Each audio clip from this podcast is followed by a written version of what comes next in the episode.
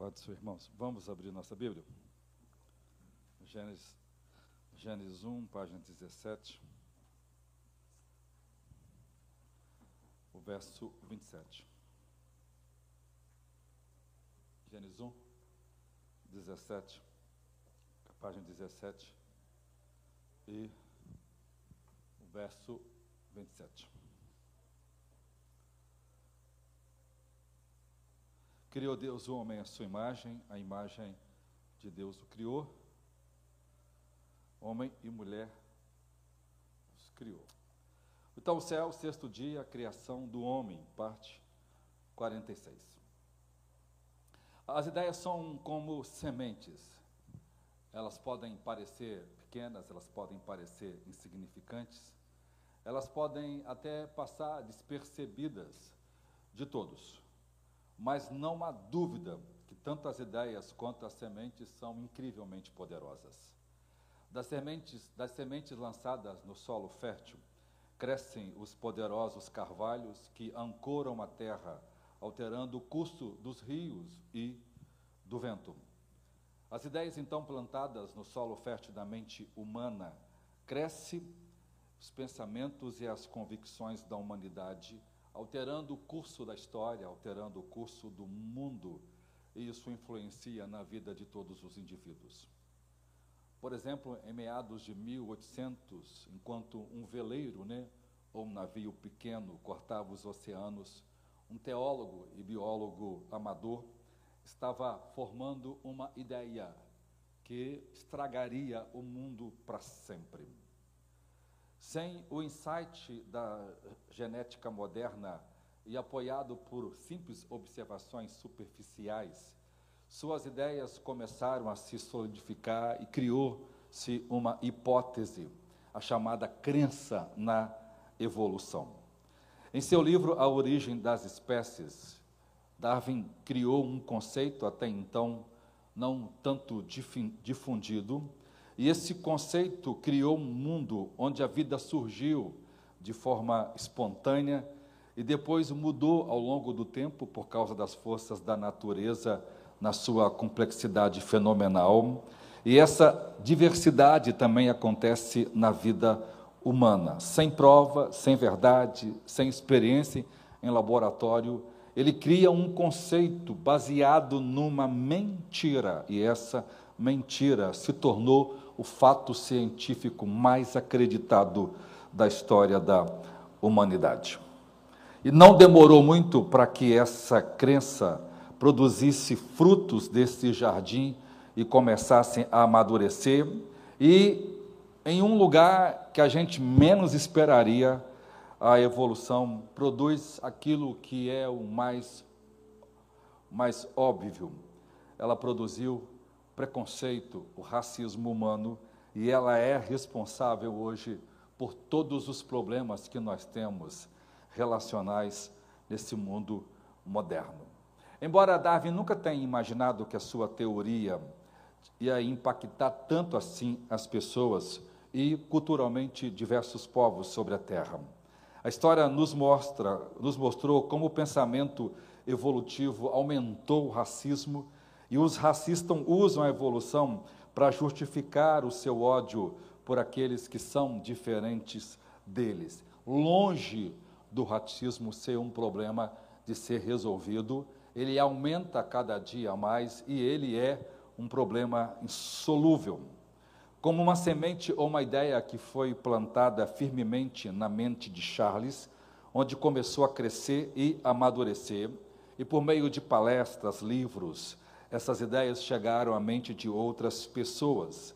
Logo, isso enraizou-se nos jardins das comunidades científicas, sopradas pelos ventos das sociedades.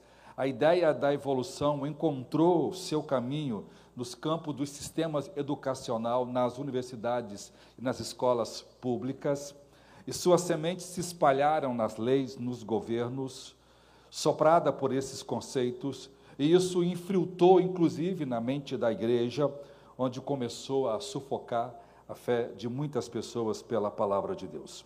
Com o tempo, essa única ideia ultrapassou todo o jardim do pensamento ocidental E todos os problemas e muito dos males evolutivos, como o, raci como o racismo e o preconceito, poderiam ser resolvidos se houvesse uma volta à crença na palavra de Deus e, e, e as Escrituras, de forma corretamente interpretada, ao lado dos verdadeiros fatos científicos, poderia criar novas ideias em novas mentes e talvez em nossas mentes, talvez mudar o mundo moderno. Esse capítulo do Jardim de Darwin, fruto da evolução, que mais que foi esse fruto que mais foi cobiçado, acabou produzindo aquilo que a gente conhece como racismo e preconceito. O fruto do racismo mostrou a sua face oculta ao longo dos tempos como consequência do pecado e da queda, e de continente em continente, nós vimos exemplos sangrentos do que acontece quando um pensamento humano substitui a verdade bíblica e como o racismo foi fertilizado e o que ele causou ao longo da história da evolução. Então, o ponto 1, um, as sementes racistas das ideias de Darwin. Muitos ateístas intelectuais do nosso tempo, é, quando se apresenta à sociedade, parece que eles são dono de um pensamento racional. Parece que eles são observadores, eles são analisadores frios, eles são desapegados e eles são cuidadosos com os sistemas educacionais ou, ou científicos que eles estão profundo, propondo. E parece que os cristãos de outro lado são religiosos ignorantes e fanáticos, empenhados a destruir a sociedade ou se opor àquilo que é ciência em favor de uma fé mitológica inventada pelas Escrituras. Esse, essa ideia divulgada pela falsa ciência moderna, na verdade, é nada menos do que uma ilusão demoníaca a fim de dominar o pensamento moderno. O humanista Hobbes, ele escreve um comentário interessante sobre pensadores racionais. Ele diz: os pensadores racionais nem sempre foram as pessoas mais perspicazes ou de mente aberta. Na verdade, quase nunca é. Ao longo da história, pensar racionalmente muitas vezes se tornou um disfarce para atitudes repressivas em relação ao novo e ao não convencional.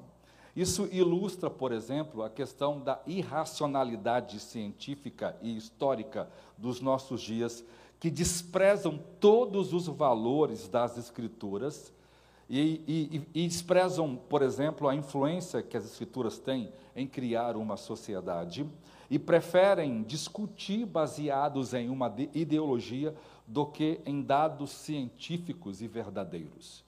O que a ciência histórica faz hoje não é o que a ciência observacional faz. Você faz uma experiência de física e química, você tem elementos precisos e parece produzir um resultado preciso. Mas quando você faz uma análise histórica, você não tem o evento histórico para ser analisado. Então você analisa aquele evento histórico baseado em pressuposição.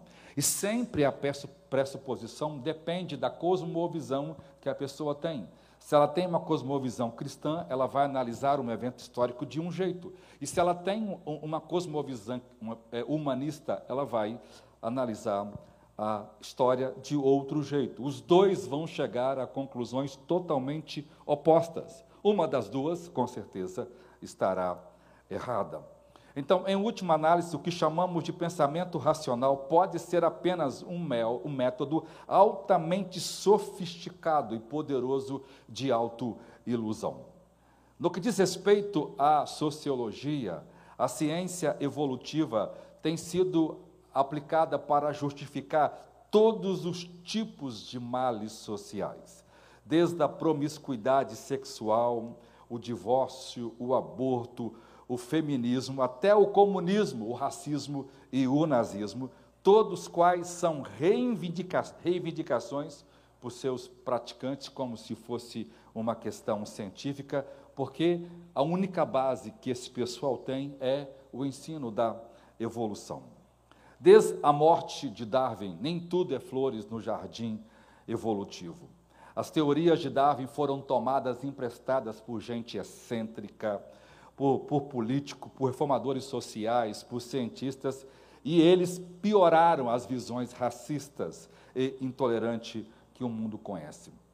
A linguagem darwiniana, a luta pela existência, a sobrevivência do mais apto, tornou-se é, parte integrante de toda a visão de mundo. Isso domina, por exemplo, as ciências biológicas, as ciências sociais, é, as ciências motivacionais, estão todas focadas assim, de que o homem precisa evoluir, já que ele é processo de uma evolução. Então, isso acaba alimentando a maneira de pensar das pessoas. Então, existe uma linha direta que vai de Darwin até os campos de extermínio, por exemplo, dos, tempos de concentra... dos campos de concentração nazista na Europa e o racismo, o racismo moderno, por exemplo, no futebol europeu, que é transmitido para o mundo inteiro, inteiro como supra-sumo do futebol. E a, a, a, os problemas racistas desse futebol são escondidos das transmissões e mostrando que o futebol europeu é asqueroso, desumano, mas as pessoas estão cada vez mais contratando seus pacotes em TVs de assinatura para é, é, engolir esse tipo de, de, de entretenimento que por trás tem um pecado odioso que é o racismo, onde um estádio inteiro começa a fazer barulho de macaco e jogando bananas para os negros comerem. Às vezes não é só o time adversário que está criticando o jogador negro, às vezes é um estádio inteiro. Por quê? Porque a Europa é o berço dessa ideia de que a raça ariana, a raça caucasiana, de olhos azuis, cabelos loiros e pele branca, é uma raça superior a todas as demais. O darwinismo, então, é a lenha que mantém ou manterá a chama do racismo moderno. A, re, a regra é essa: enquanto o darwinismo permanecer vivo, o racismo permanecerá vivo, porque a lenha do racismo é o darwinismo. A grande verdade é que poucos evolucionistas vão aceitar essa, esse conceito e eles vão fazer um malabarismo intelectual e racional para dizer que não é isso, mas grande parte deles conscientes já disseram que isto é sim uma grande verdade. Então, Darwin pode não ter aprovado muito das frutas que foram cultivadas na árvore que ele plantou. Mas, como disse Jesus, uma árvore boa não pode dar maus frutos, e uma árvore má nunca vai dar bons frutos. Embora o racismo certamente não tenha começado com Darwin, suas crenças contribuíram para alimentar o racismo do que as ideias de qualquer outro indivíduo ao longo da história. Às vezes eu encontro um teórico tentando jogar isso na conta de outros teóricos, mas a análise histórica não resiste o fato porque estão mentindo, porque estão engravidados de um conceito e não podem enxergar o óbvio que é a verdade. Veja, Darwin contribuiu fornecendo uma explicação biológica para esses dados, alegando que algumas populações evoluem mais rapidamente do que outras, portanto, elas superam outras civilizações ou outras populações. Transportando isso para a raça humana, foi fácil pensar como a evolução demonstrou que a supremacia cultural dos brancos europeus tinha uma base biológica e os brancos evoluíram mais rapidamente do que mestiços e não branco. Cientistas do mundo inteiro, como no Brasil, usaram a ciência de forma acadêmica e usaram o código legal, como no Brasil, tentando destruir de vez a raça não branca, a fim de produzir a limpeza genética ou a eugenia, produzindo uma raça branca. Em 34, a própria Constituição Federal dizia que era dever do Estado, do município e da, da União produzir a eugenia, que a eugenia é a limpeza genética. Por isso, os negros não tinham acesso a, a, a serviço médico gratuito, a nenhuma assistência social, porque a ideia é que os negros morressem rápido para que pudesse haver a questão da pureza ou da higiene é, é, é, racial.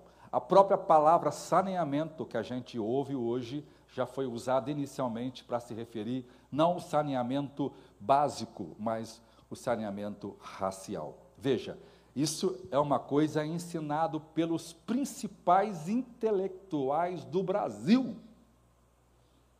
Hoje esses caras têm nome de estado, têm nome de cidade, têm nome de rua, têm nome de praça. Até o próprio Monteiro Lobato foi um dos grandes defensores da eugenia ou da higienização das raças. Então, claro que todos nós sabemos que eles não encontram nenhum traço de superioridade nas raças brancas, mas como o racismo evolutivo nunca se baseou na descoberta das características, então ele não foi prejudicado porque não havia característica que mostrasse que ele fosse superior. Por quê? Porque ele é um conceito baseado em uma é, teoria científica. A tese, por exemplo, dos dois biógrafos que eu preguei a quarta passada, o Adrian e o James, de que Darwin havia exatamente se inspirado na luta da libertação dos escravos para criar a teologia da evolução, é um mito e uma distorção Embora os caras são os mais peritos na literatura, é uma coisa que eu fico impressionado. Isso é muito comum. Por exemplo, eu, eu, eu pego hoje o, ma, o maior perito em Novo Testamento, que deveria ser o cara que mais deveria saber a verdade, não é isso?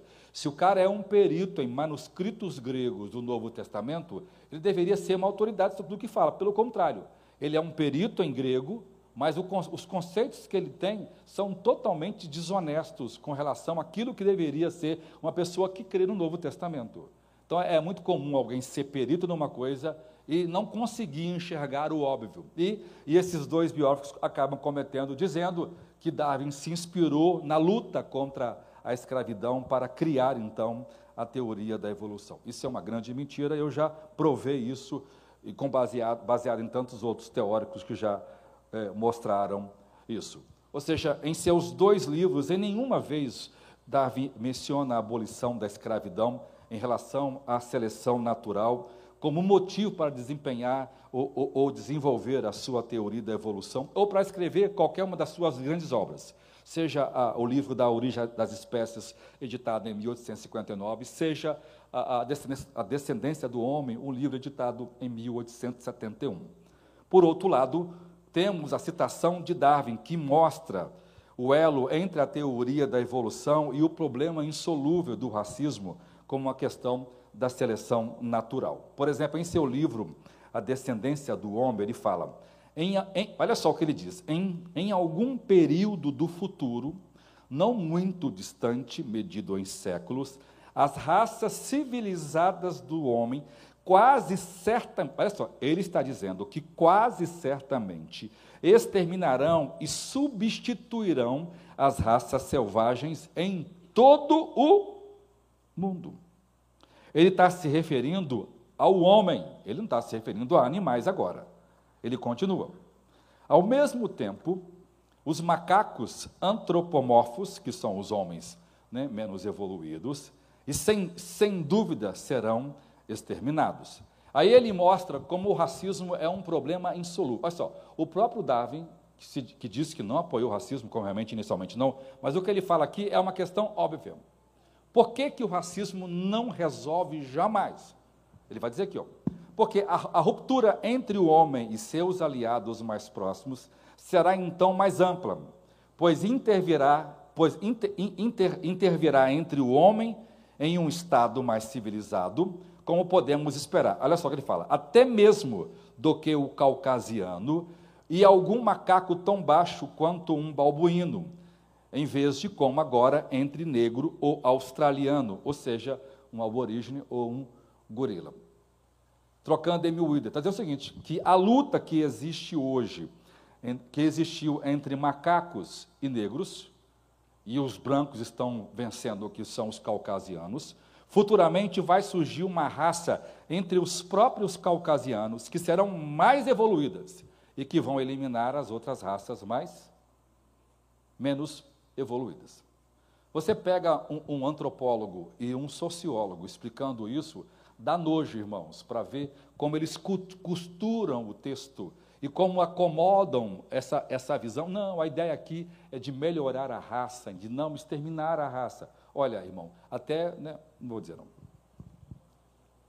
Ou seja, ele, ele, ele, Darwin nunca, nunca, nunca, nunca disse. E é por isso, então, que o racismo é um problema insolúvel. Se as raças estão sempre sendo eliminadas pelas mais fortes, é lógico que as raças mais fortes vão discriminar e impedir o crescimento das raças mais fracas. É, é, é, é um contrassenso à universidade. Dá uma meta de vagas para pessoas mestiças e, ao mesmo tempo, ensinar a teoria da evolução. Não é desconexo, mas o ímpio é assim, né? o ímpio é incongruente na sua análise intelectual.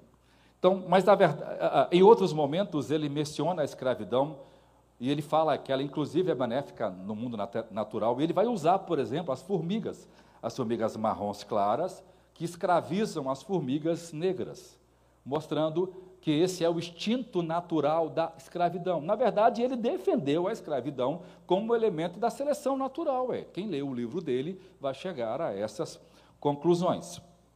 Ou seja, Darwin não esteve diretamente é, ligado à luta evolucionista. Por quê? Porque, irmãos, as pessoas confundem muito isso.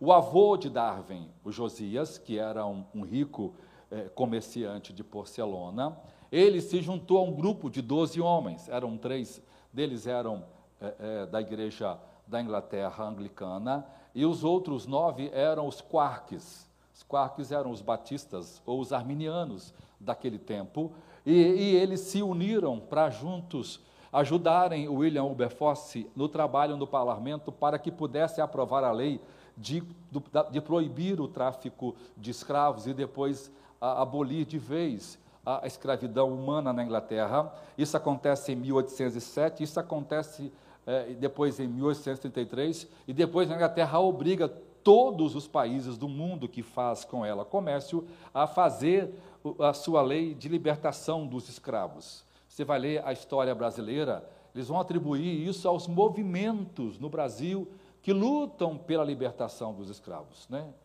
É, quem está historiando não está sendo honesto com a história, né?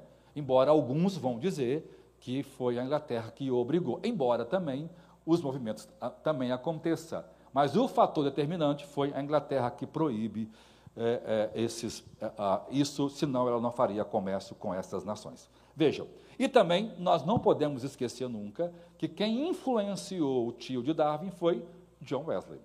Ele estava lá, esse cara era um fã número zero de John Wesley, e, e, e John Wesley o ajudou, deixando ele fazer estatuetas e pratos e pires e bules né, com a sua foto. O, a, né, John Wesley se tornou a pessoa mais amada do seu tempo, e, e ele isso era vendido. Esse dinheiro ajudou, por exemplo, a financiar o trabalho da abolição e ajudou a criar a primeira sociedade bíblica em 1804 e que em 33, em 31 vai se tornar a nossa Bíblia, que é a versão trinitariana das Escrituras. Então vejam, isso não foi um trabalho de Darwin, isso não foi um trabalho da família dele, foi um trabalho do avô, pai da menina que casou com seu, com seu, com seu pai. Okay? Em seu livro A Origem das Espécies, Darwin coloca um subtítulo: A preservação das raças favorecidas da luta pela vida. O próprio título demonstra isso, né, que existe raças que foram favorecidas, que são superiores, que estão evoluindo e outras não conseguiram. O próprio Darwin escreve no seu outro livro, A Descendência do Homem, que queria ser descendente de um macaco, mas jamais de um selvagem. Ele chama esse selvagem de descarado, de indouto e vários outros nomes. Isso mostrando que a, a, o coração do homem, na verdade, é uma fábrica de todos os tipos de males, incluindo o racismo. Embora Darwin certamente não aceitava o racismo e nem a escravidão humana, mas a sua teoria da evolução foi a base científica para produzir todo tipo de males sociais. O racismo moderno, então, é a consequência direta do pecado de um mundo caído, infundido com o pensamento evolucionário. Vou pregar para vocês ainda o caso de Ota Benga, um, um pigmeu, um africano, que foi preso no zoológico nos Estados Unidos por muito tempo, porque havia crença de que aquele negro era igual o gorila na jaula que ele estava preso. Eu vou explicar essa vergonha dos homens. E pense, por exemplo, que, o que esse conceito causou nos milhões de judeus e ciganos mortos na câmara, nas câmaras de gases que Hitler criou para poder destruir a raça dos judeus e dos ciganos, porque queria criar uma raça ariana e uma raça superior. Ponto 2, então, o próprio conceito de raça é racista. Aí tem uma foto de várias pessoas que foi tirada em 1893, mostrando a diferença radical entre as raças. Naquela época, a ideia de diferenças raças fazia parte da racionalização da escravidão. Então, de onde surgiu o termo raça? O termo raça surgiu da prática da escravidão. Então, por que, que o termo raça passou a ser, significar isso? Significando o seguinte, que os negros eram uma raça inferior e os brancos eram uma raça superior. Quando a gente diz que a raça negra, eu estou citando um texto que é extremamente racista. Mas você vê, hoje a ciência usa raça. Por que, que a ciência usa raça? Porque a ciência é incapaz de olhar para si mesma e ver que nós não somos várias humanidades, nós somos uma só humanidade, que nós somos um só sangue. Embora a ciência biológica já venceu isso e provou, eu vou pregar um sermão só sobre biologia para explicar isso para os irmãos, que todos nós somos iguais. Mas isso parece que não está certo no mundo dos sociólogos e dos antropólogos. Então veja, isso foi usado para se referir, por exemplo, à raça de australianos, que são os negros australianos, que são os aborígenes, aos africanos ou negros africanos, aos, aos indígenas é, americanos e depois a raça branca dominante, que podiam abusar, em muitos casos, dos outros sem remorso. Então, a ideia de raça só foi usada para poder trazer alívio ao coração das pessoas, porque estavam massacrando um povo que era uma raça inferior. Então, o próprio conceito de raça é essencialmente racista. A ideia de que esses grupos de seres humanos eram biologicamente distintos um dos outros ganhou força, então, na compreensão simplista do darwinismo mais tarde. Se a humanidade descendia de animais mais primitivos, certamente argumentavam que alguns seres humanos estavam mais adiantada na, na cadeia evolutiva do que outros. E esse argumento nunca precisou de qualquer apoio factual, porque as pessoas alimentavam isso e era tudo que ela queria, porque a base disso era a árvore é, evolucionista. Então, o ponto 3 aí é o fruto do jardim de Darwin. Hoje eu quero trazer uma análise para vocês de estudo de caso para os irmãos, para a gente aprender umas coisas. Poucos de nós talvez já, já ouvimos falar sobre os aborígenes. Quem são os aborígenes? São os negros da Austrália. Como no Brasil nós temos os índios que moravam aqui antes de chegar os portugueses e, e as outras nacionalidades, na Austrália eram os negros chamados de aborígenes ou indígenas de lá. Então, eles são a população originária da Austrália.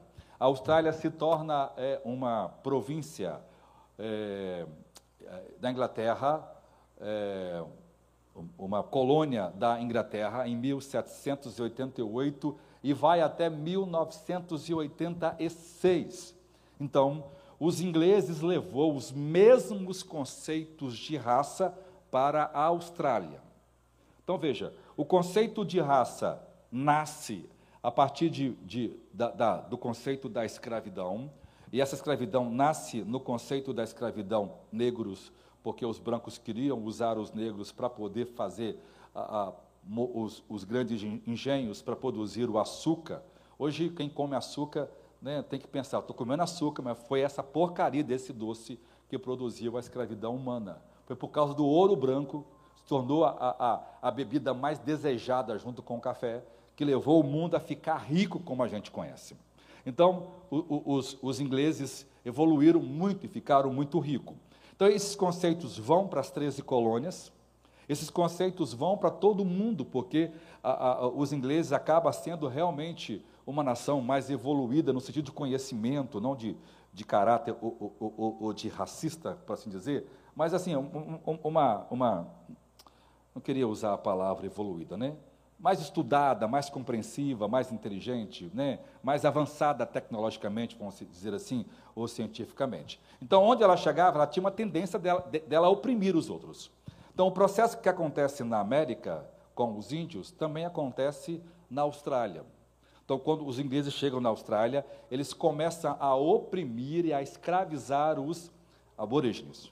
Mas qual é o conceito que na Austrália também vai ser usado?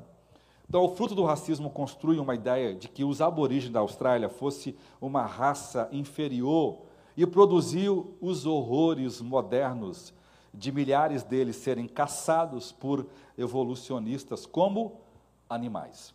Então, eles foram caçados com rifles, com arco e flechas, com canhões, por razões puramente evolucionistas.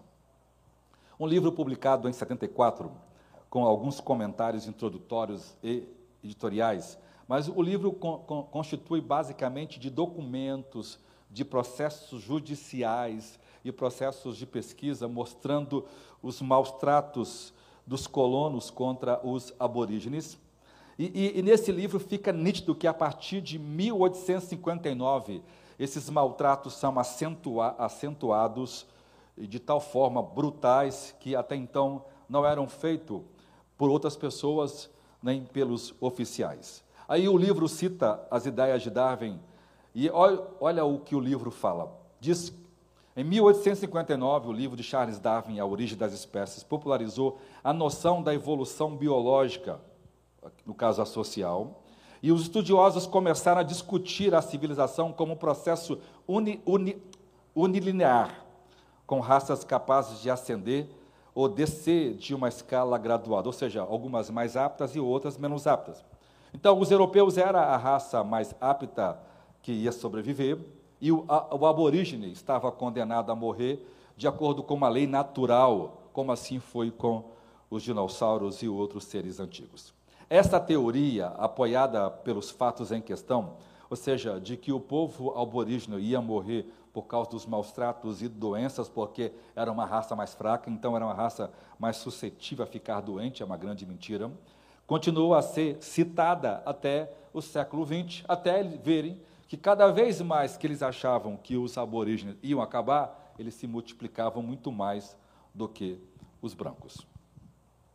Então vejam, até aquele momento, as pessoas tinha uma ideia de que era uma raça inferior. Mas depois que veio o argumento é, é, é, científico, aí aconteceu uma, um trabalho de horrores e de mortes que é difícil até de falar. Letra A, o horror do comércio racista. Os aborígenes foram considerados o elo perdido, uma espécime ou uma amostra é, mais próxima dos macacos então eles eram caçados e mortos deliberadamente para fornecer amostras para as pesquisas evolucionistas. Um terrível comércio de espécimes ou amostras desse elo perdido começou com as primeiras ideias evolucionárias e racistas, mas esse comércio realmente decolou com o advento do darwinismo.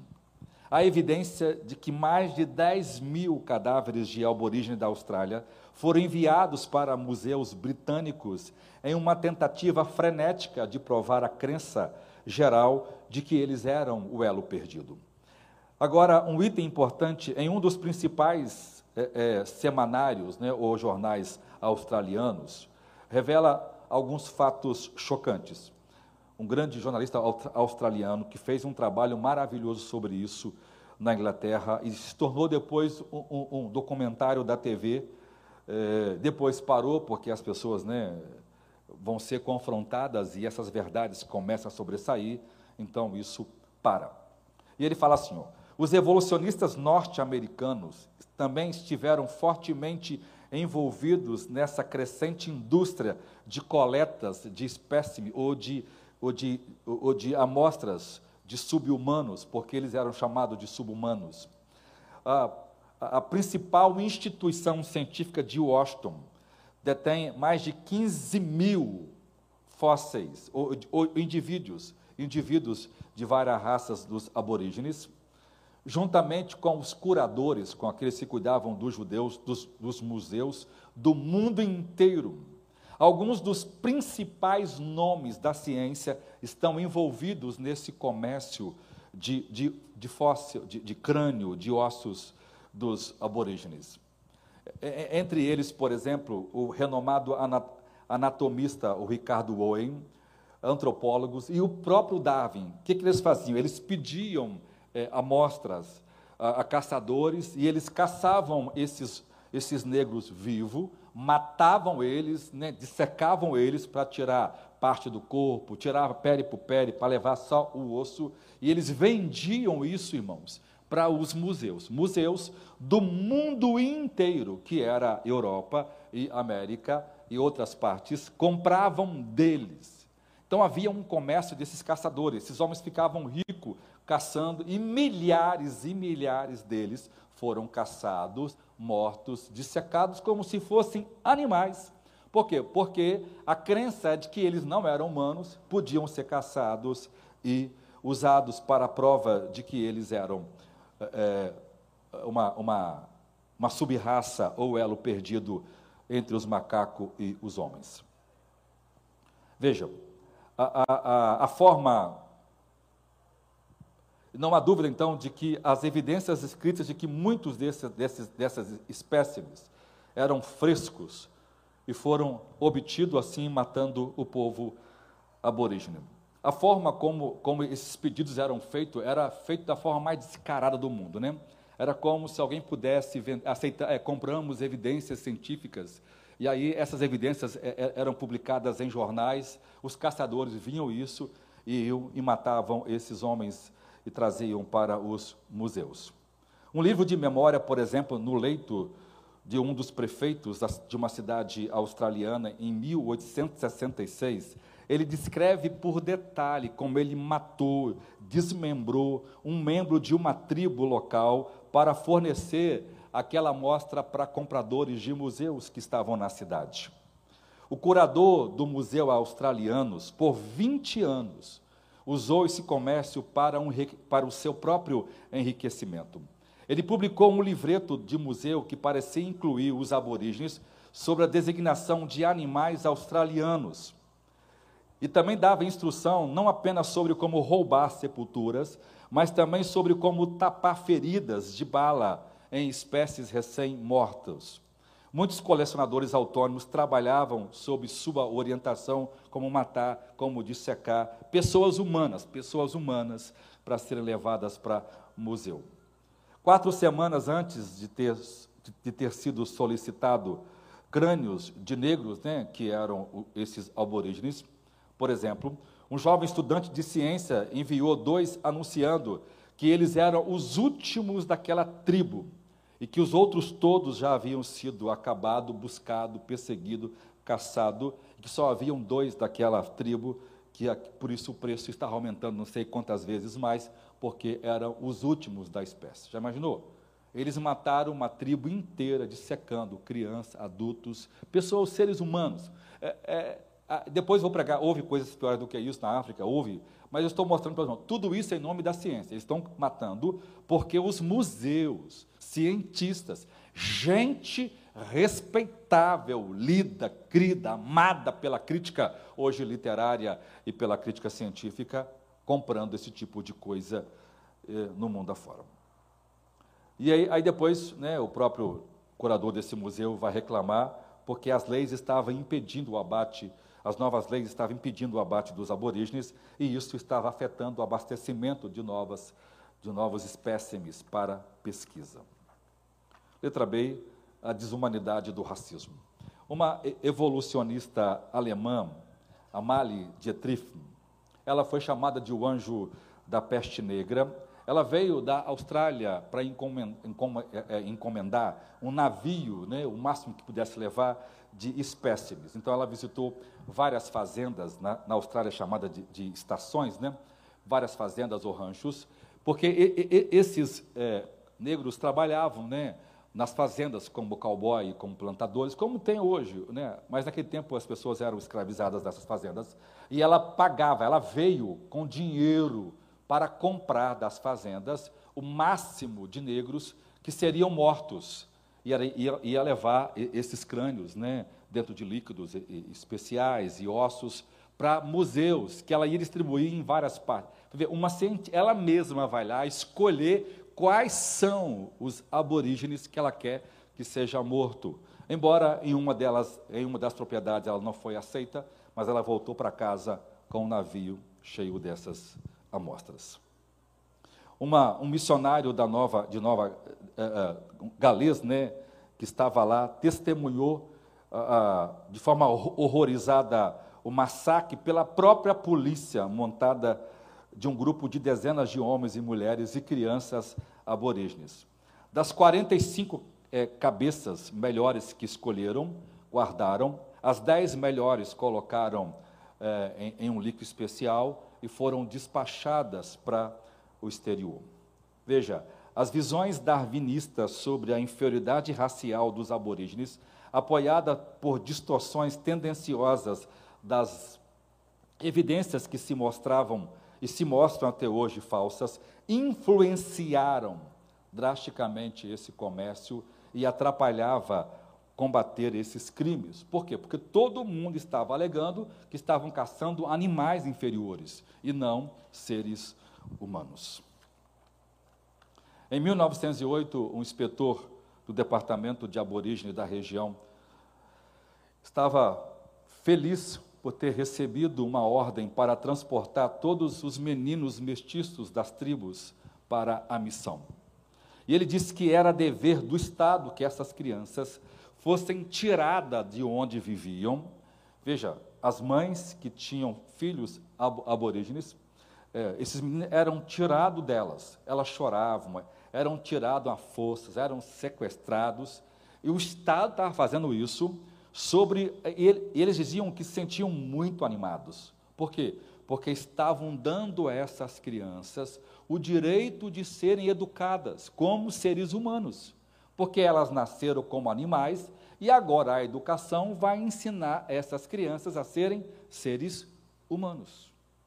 Então as pessoas faziam isso e ficavam felizes de poder dar uma oportunidade aos negros africanos, é, é, australianos, de agora ir para uma missão e né, crescer sem pai. E não importa se essas mães choravam, eles eram muito apegadas a seus filhos, se choravam, se espravejavam, não importa. Porque eles estão agindo em nome de uma ciência. Ele, dizia, ele escreveu assim: Eu não hesitaria por um momento, nem sequer, separar uma mestiça de uma mãe aborígene, não importa o quão frenética seja a dor momentânea dessa mãe. Veja, essas políticas continuaram até 1960. Quem tem mais de 70 anos aí é desse tempo. Isso não é no passado, isso não é no outro milênio, isso aqui não é numa geração. Isso aqui está sendo feita pela sociedade mais rica, mais evoluída, mais educada, mais científica do mundo, que são os americanos e os europeus. Isto porque já havia sido, você vê, no Brasil, né? A, a, a, a abolição a Lei Áurea liberta os escravos, mas não acaba com a escravidão. A escravidão continua um problema ainda há anos no Brasil. Aquilo foi tudo para inglês ver. É só, né, por isso que a, é daí que aparece a palavra para inglês ver. A Lei Áurea foi feita para inglês ver. Não, está aqui a nossa Lei Áurea, então nós podemos vender para vocês o pau Brasil, vender para vocês o café e comprar de vocês açúcar, blá, blá, blá, blá, blá. Ou seja, é, não tem essa expressão para inglês ver? É a lei áurea. Ela foi feita para inglês ver. A gente usa um termo que não tem. Por trás desse termo tem uma história maldita de gente pecaminosa e maldosa. Até hoje, nos tempos modernos, ainda há gente à procura de aborígenes. Veja, o tempo passou, isso é proibido por lei, mas há em casos isolados. Terceiro, C, o racismo ainda nos tempos, nos últimos tempos. Por mais que se queira pensar que tais atitudes já se foram, resquícios ainda perduram, inclusive na própria comunidade científica. Isso é demonstrado em um texto em 2004 de um cientista. Olha o que ele falou. Estima-se que os restos mortais, cerca de 50 mil aborígenes, estão alojados em instituições médicas e científicas espalhadas pelo mundo afora. Os restos aborígenes da Tasmânia, em particular, lá estão por dois motivos. Primeiro, no momento da coleta, eles eram considerados o elo mais primitivo da cadeia evolutiva e, portanto, eles são dignos de uma consideração científica, porque a partir dos estudos deles se chegaram a conclusões importantes. Minha pergunta é: que conclusões e que importância tem? Conclusão de que eles não eram seres humanos evolutivos? Porque foram evoluídos? Porque eles eram macacos, eram animais? É isso que é? Para os irmãos verem.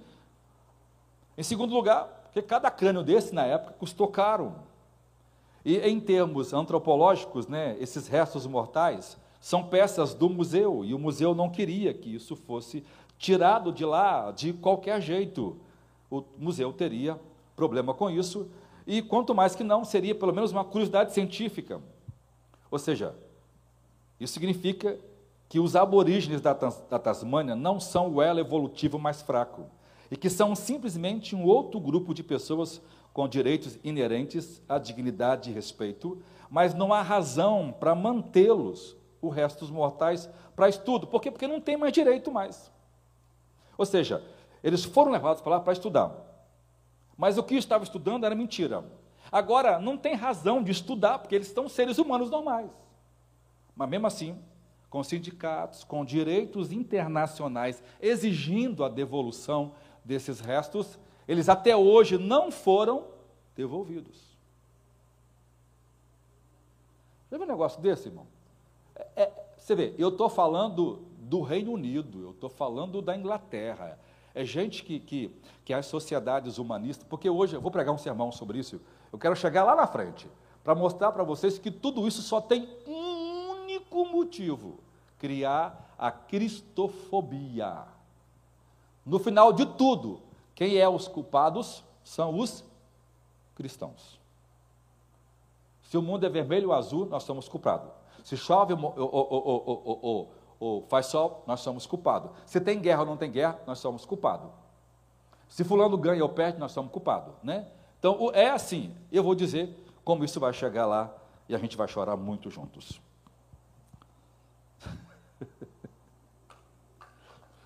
Vejam, a, a, a, essa é a ideia. A questão desses restos roubados está se tornando politicamente delicada e não há nenhuma previsão para poder liberar isso. Veja,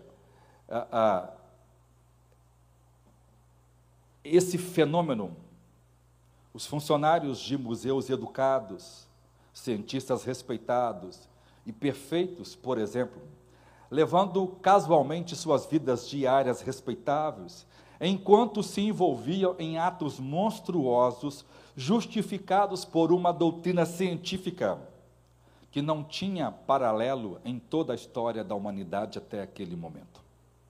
Um horror semelhante reapareceu na década de 1930, quando as doutrinas flagrantemente evolutivas do, do nazismo permitiram que a, que a consciência de centenas e milhares de médicos e dos melhores cientistas do mundo. Escute, isso me assusta. Eu estou me referindo aos homens mais cultos, mais inteligentes, aos ganhadores de prêmios nobéis. Psiquiatras e outros funcionários tivesse suas mentes cauterizavam, enquanto mont, cauterizadas enquanto montavam o maquinário para ajudar a eliminar mais de 12 milhões de pessoas dentre eles 6 milhões de judeus. Primeiro, os geneticamente inferiores, os deficientes físicos e mentais. Em segundo, foram ciganos, judeus e negros. O resto da história todo mundo conhece. Hoje, o mesmo pensamento evolutivo permite que profissionais comuns, respeitáveis e até religiosos, dedicados inteiramente a salvar vidas, justifiquem seu investimento, seu envolvimento na matança de 50 milhões de seres humanos ainda não nascidos por meio do aborto, que como os aborígenes do pensamento darwiniano anterior, também são considerados ainda como não totalmente humanos. Não mudou absolutamente nada. O que mudou é que agora é com requinte de crueldade. Os homens traficaram quase 16 milhões de escravos. Foram mortos quase 60 mil aborígenes.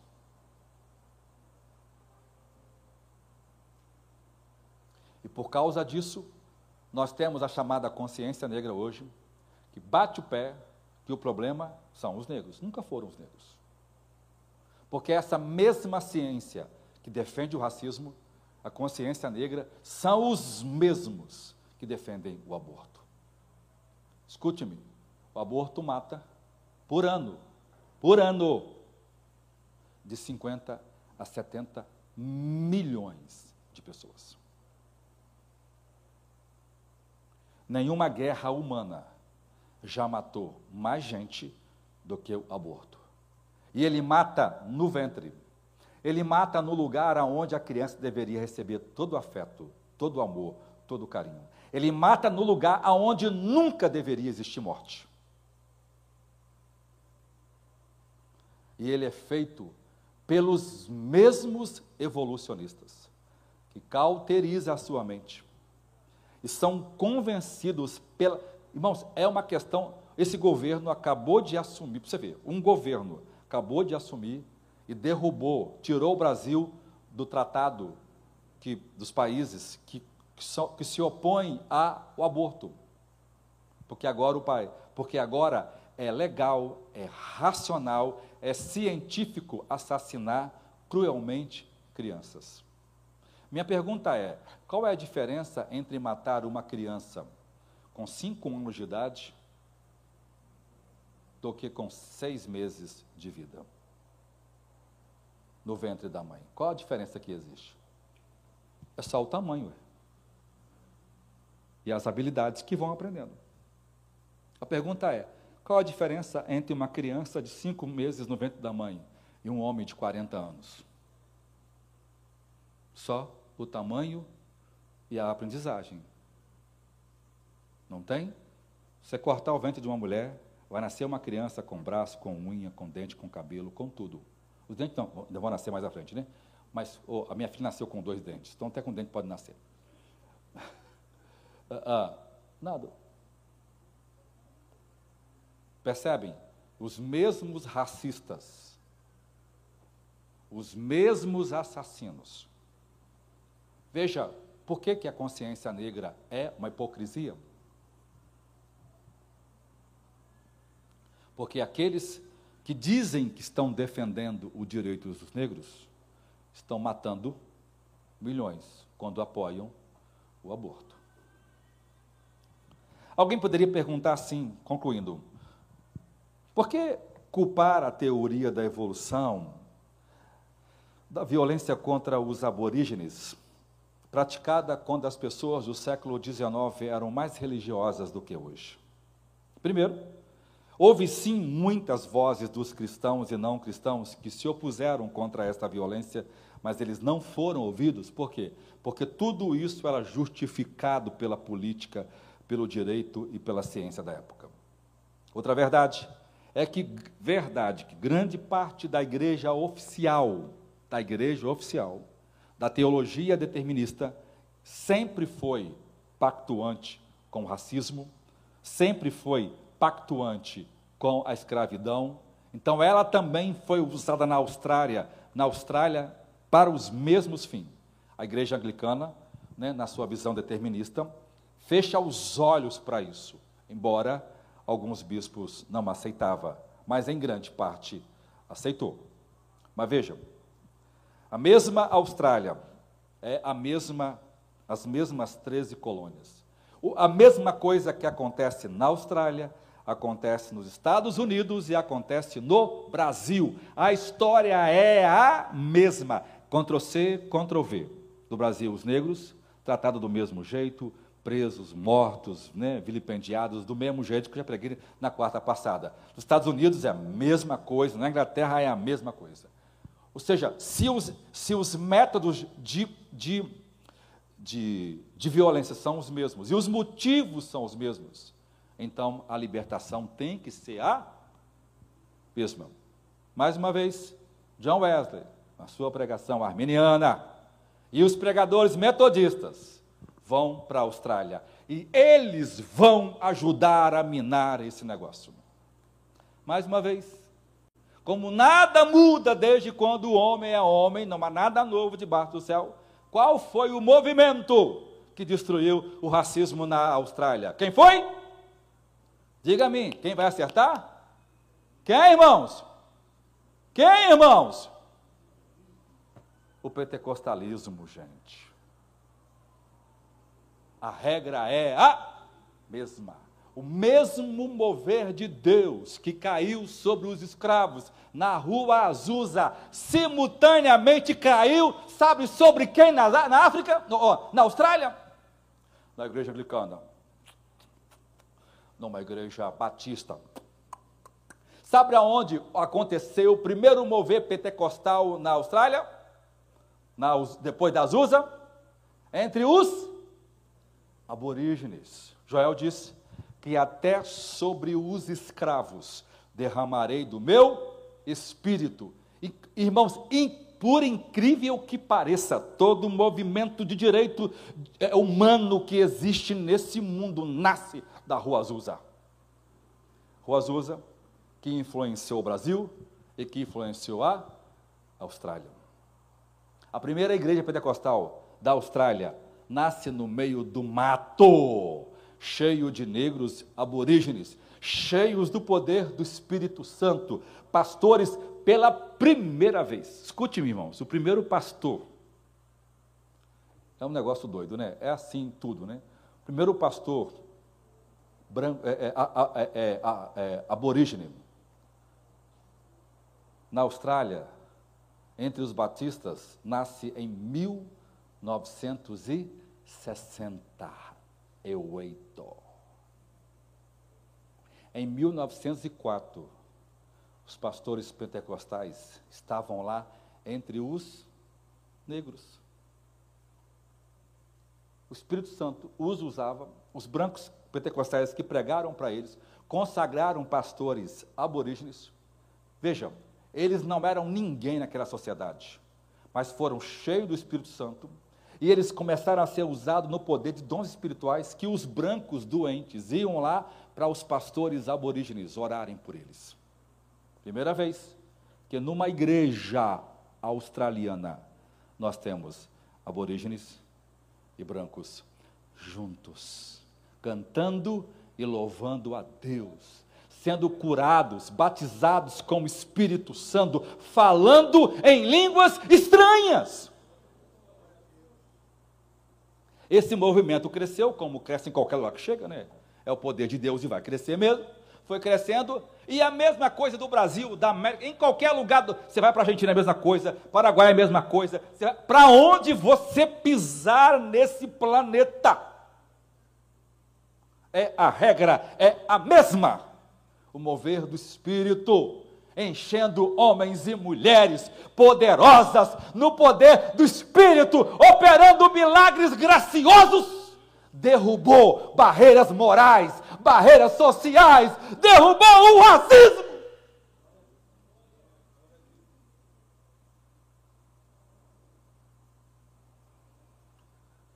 Hoje nós temos uma igreja poderosa na Austrália.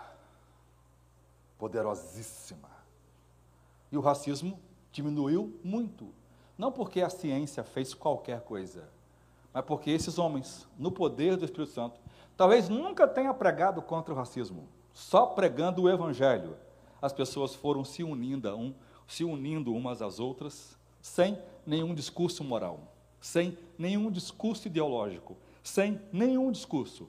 Uma obra silenciosa do Espírito, derrubando barreiras sem o uso da força, só com o poder do amor. Há um texto na Bíblia que eu queria que vocês colocassem para mim aí, Romanos 12, por favor. Romanos 12. O apóstolo Paulo tinha uma visão fantástica sobre unidade, sobre uma só raça. Esse é um capítulo que é contra o racismo lá na origem. Paulo diz assim: ó, portanto, irmãos, rogo-lhes pelas misericórdias de Deus que se ofereça em sacrifício vivo, santo e agradável a Deus, que este é o culto racional de vocês. Ele fala: não se amoldem ao padrão deste mundo, mas transformem-se pela renovação da sua mente, para que sejam capazes de experimentar e comprovar a boa, agradável e perfeita vontade de Deus. Pois pela graça que me tem dada, digo a todos vocês: ninguém tenha de si mesmo um conceito mais elevado do que aquele que deva ter. Mas, pelo contrário, tenha um conceito equilibrado de acordo com a medida da fé que Deus lhe concedeu. Assim como cada um de nós temos um corpo com muitos membros, e esses membros não exercem todos a mesma função, assim também em Cristo nós somos muitos formamos um corpo e cada membro está ligado a todos os outros. Temos diferentes dons, de acordo com a graça que nos foi dada. Se alguém tem o dom de profetizar, use-o na proporção da sua fé. Se o seu, seu dom é servir, sirva. Se é ensinar, ensine. Se é dar ânimo, que assim faça. Se é contribuir, que contribua generosamente. Se é exercer liderança, que a exerça com zelo. Se é mostrar misericórdia, que o faça com alegria. O amor deva ser sincero. Odeiem o que é mal e apeguem-se ao que é bom. Dedique-se uns aos outros com amor fraternal, preferindo dar honra aos outros mais do que a si próprio Nunca lhes falte o zelo, sejam fervorosos no espírito, sirvam ao Senhor, alegrem-se na esperança, sejam pacientes na tribulação e perseverem na oração. Esse é um texto que mostra que no cristianismo não pode haver acepção de pessoas.